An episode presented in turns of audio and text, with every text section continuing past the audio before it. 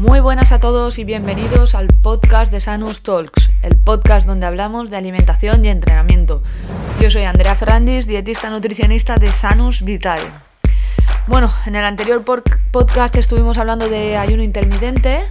La verdad que estoy muy contenta porque he recibido bastantes mensajes de personas con algunas dudas o con eh, pues mensajes de felicitaciones del podcast y que les había resuelto pues al fin y al cabo muchas dudas que hay en torno a esta, a esta estrategia.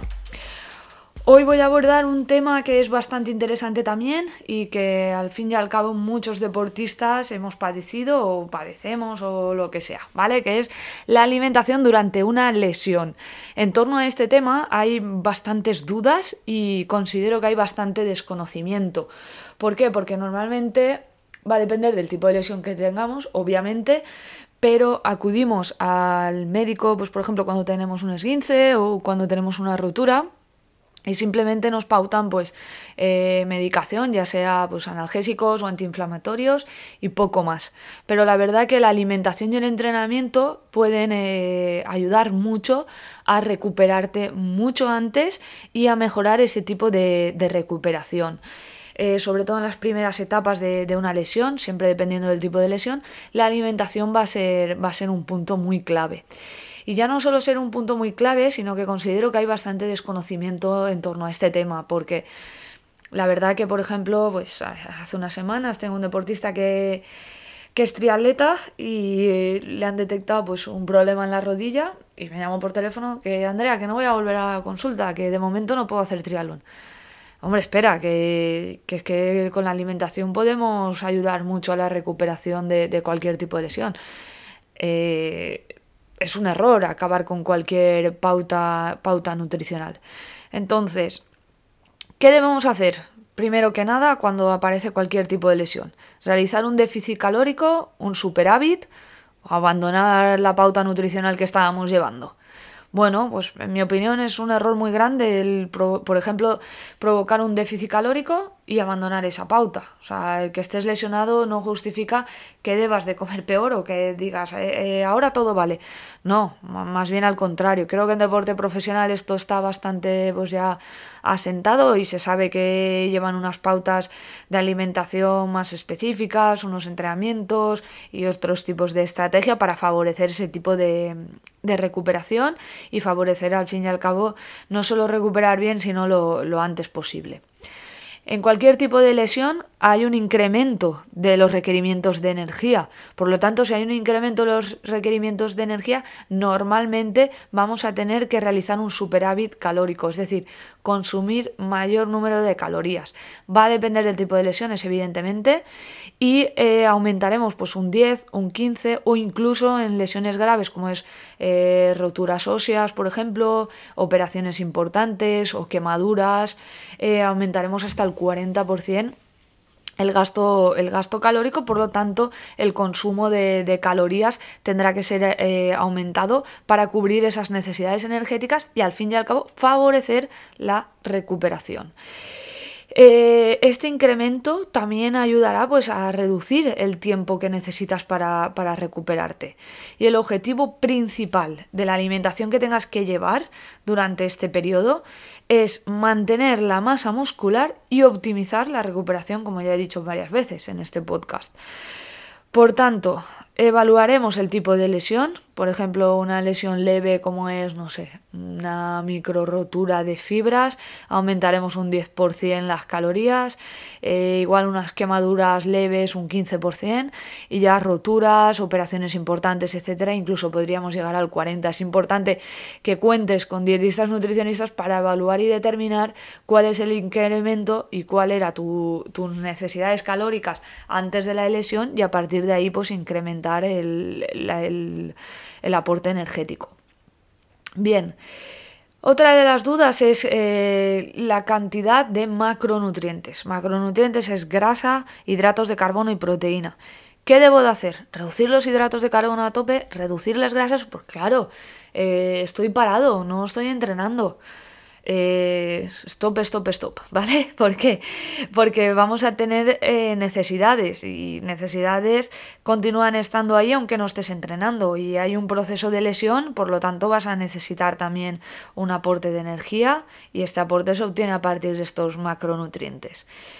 Voy a hablar primero de las grasas, ¿vale? Las grasas normalmente estamos entre unas necesidades del 0,8 y 1,2 gramos por kilo de peso. En personas que realizan, por ejemplo, musculación o deportes de resistencia de larga distancia, llegamos incluso hasta el 1,5 por kilo de peso de necesidad de, grasa. Eh, es importante no reducir esta cantidad, sino mantenerla durante el proceso de lesión. Y eh, en torno al omega 3, porque hay mucha información en torno a esto, a que nos debemos de suplementar con omega 3, aumentar el consumo de omega 3 durante la lesión, yo no lo aumentaría, ¿vale? Yo no lo aumentaría porque al fin y al cabo cuando se produce una lesión se produce un proceso inflamatorio que debemos de dejar actuar a nuestro cuerpo para facilitar esa recuperación. Si tú fomentas esa eh, desinflamación con suplementación con omega 3, no vas a conseguir el efecto que quieres, ¿vale? Sino que vas a conseguir pues que al fin y al cabo se produzca una desinflamación y entonces no se produce una mejor recuperación, sino al contrario, nos recuperamos mal, etcétera, ¿vale? Estoy hablando a, grandes rasgos, ¿vale? Pero yo no me suplementaría con este tipo de, productos. Simplemente con consumir pescado azul uno o dos días a la semana tendrías las necesidades de omega 3 que tienes. Para mí es más importante pues incluir eh, un ratio de grasas poliinsaturadas correcto que hablamos de entre un 8 y un 10%. Esto es bastante teórico, ¿vale? Pero para que hablemos un poco de alimentos, es conseguir eh, seguir eh, consumiendo pues eh, aceite de oliva, aguacate, frutos secos, ¿vale? Que son grasas al fin y al cabo mono y poliinsaturadas y, y, muy saludables, ¿vale? De esta manera mantendremos la respuesta inflamatoria que se está produciendo por, la lesión y, y fomentaremos esa recuperación. En cuanto a carbohidratos, los carbohidratos nunca los elevaremos más del 60% en este caso, ¿vale? En muy pocos casos los elevamos, simplemente en deportes de resistencia hacemos un aumento de este tipo de energía y optaremos por carbohidratos complejos, evidentemente, no utilizaremos los simples. ¿Por qué? Porque los simples, por ejemplo, es donde más se utilizan spray post-entrenamiento, ahora no hay unos entrenamientos, pero sí que tenemos unos requerimientos de este tipo de, nutrientes, entonces para evitar, pues al fin y al cabo, picos de glucemia, el buen para fomentar el buen funcionamiento de insulina o glucagón, pues mantendremos el consumo de hidratos de carbono, en este caso eh, complejos. Bien. ¿Qué tipos de alimentos debemos de, incluir cuando, cuando, estamos lesionados? Para mí es muy importante eh, el consumo de, proteína. En el caso de personas veganas o vegetarianas era importante pues, hacer una buena complementación proteica, que aquí hablamos de legumbres y cereales.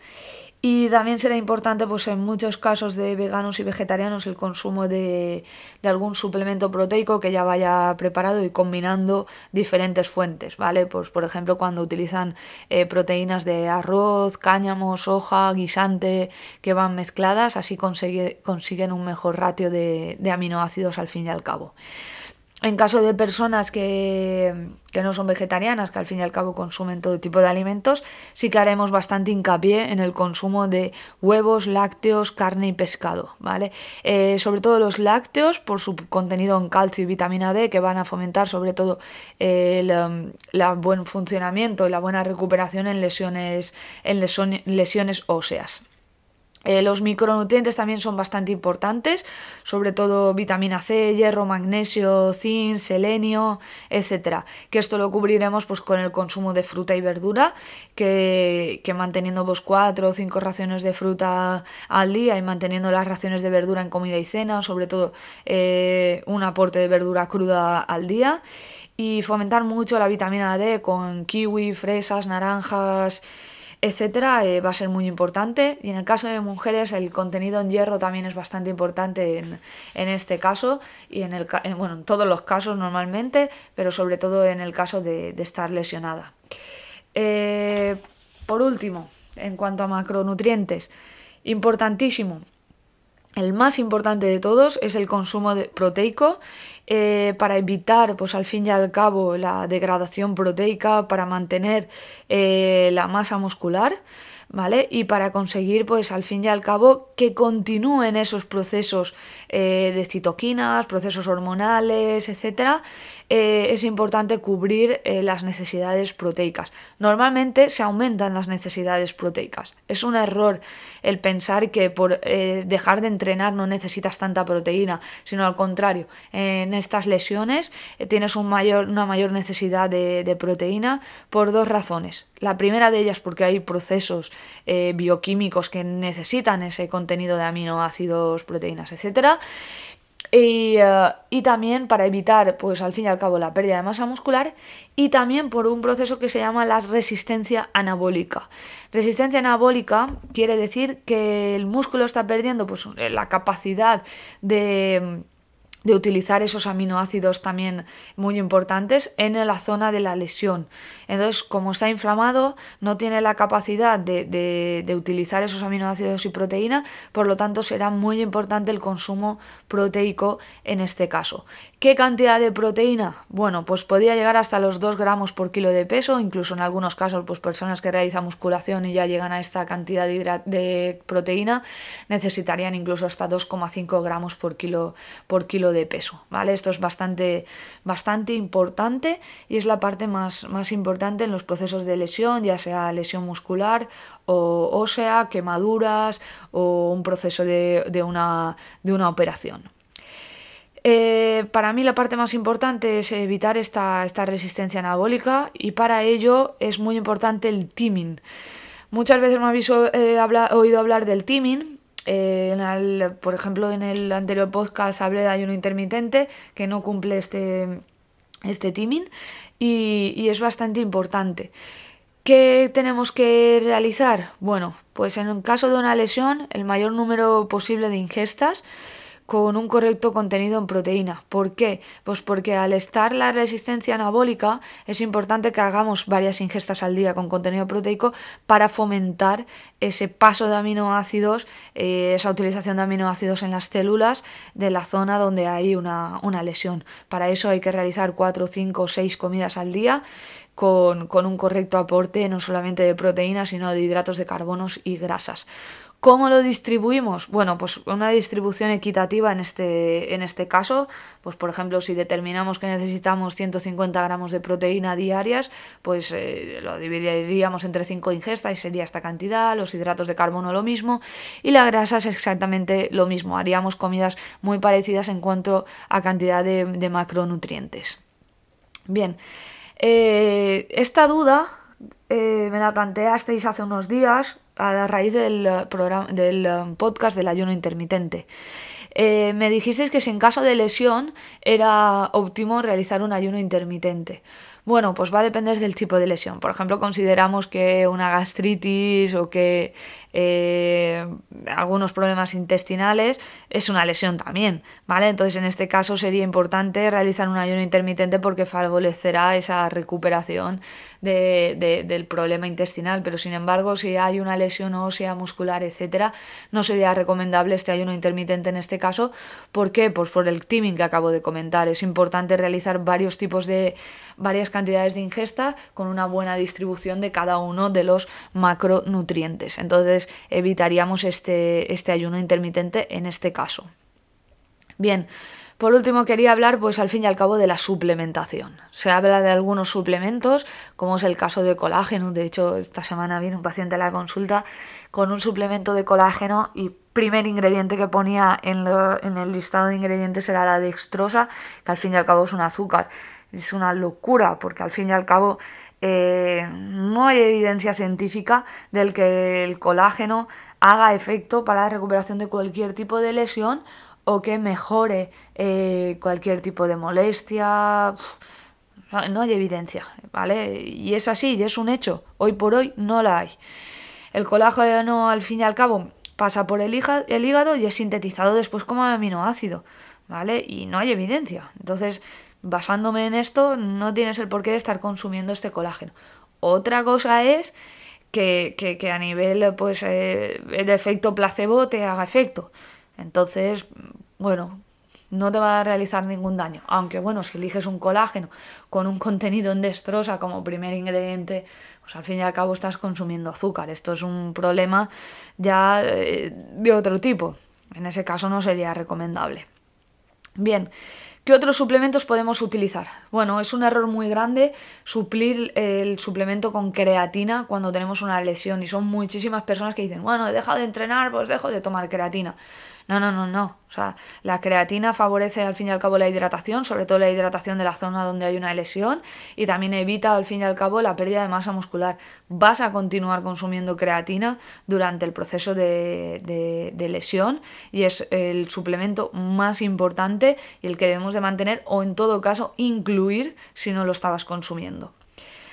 Los BCAs, me habéis oído hablar otras veces en publicaciones sobre todo de Instagram, etcétera, eh, sobre los BCAs. por norma general nunca recomendamos los nutricionistas los BCAs como consumo de manera aislada, ya que está comprobado que el efecto para mantener la masa muscular o recuperación eh, de un entrenamiento, o, etcétera, eh, lo que más importa es una proteína completa. Unos BCAs son aminoácidos ramificados que no es una proteína completa, por lo tanto no sería eh, una buena utilización para nivel pues de una persona normal para recuperar, etcétera. Pero sí que sería en caso de una lesión, ¿vale? En este caso sí que lo recomendaríamos si en una lesión larga, ¿vale? Hablamos en lesiones de más de dos o tres semanas, sobre todo por el, contenido en leucina. Normalmente recomendamos una ingesta de 3 gramos de leucina y una manera muy fácil de, de ingerirlo es incluyéndolo eh, como suplemento en BCAAs.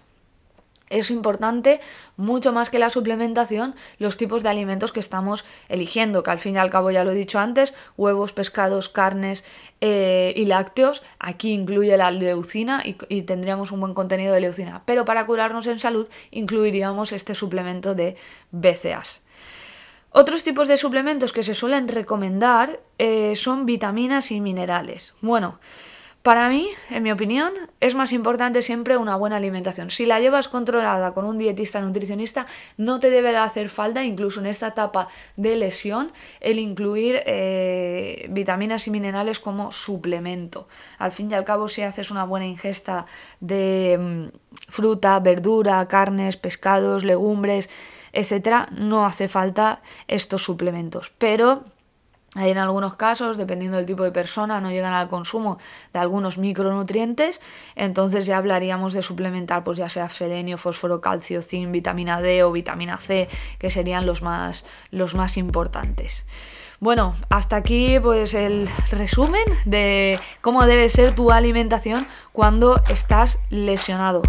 Espero que os haya gustado mucho este, este podcast. Cualquier duda, cualquier cosa podéis escribirme por, mensaje privado, como queráis, a cualquier tipo de red social, a arroba Andrea Muchas gracias por, por estar ahí escuchándome y un abrazo enorme a todos. ¡Feliz día!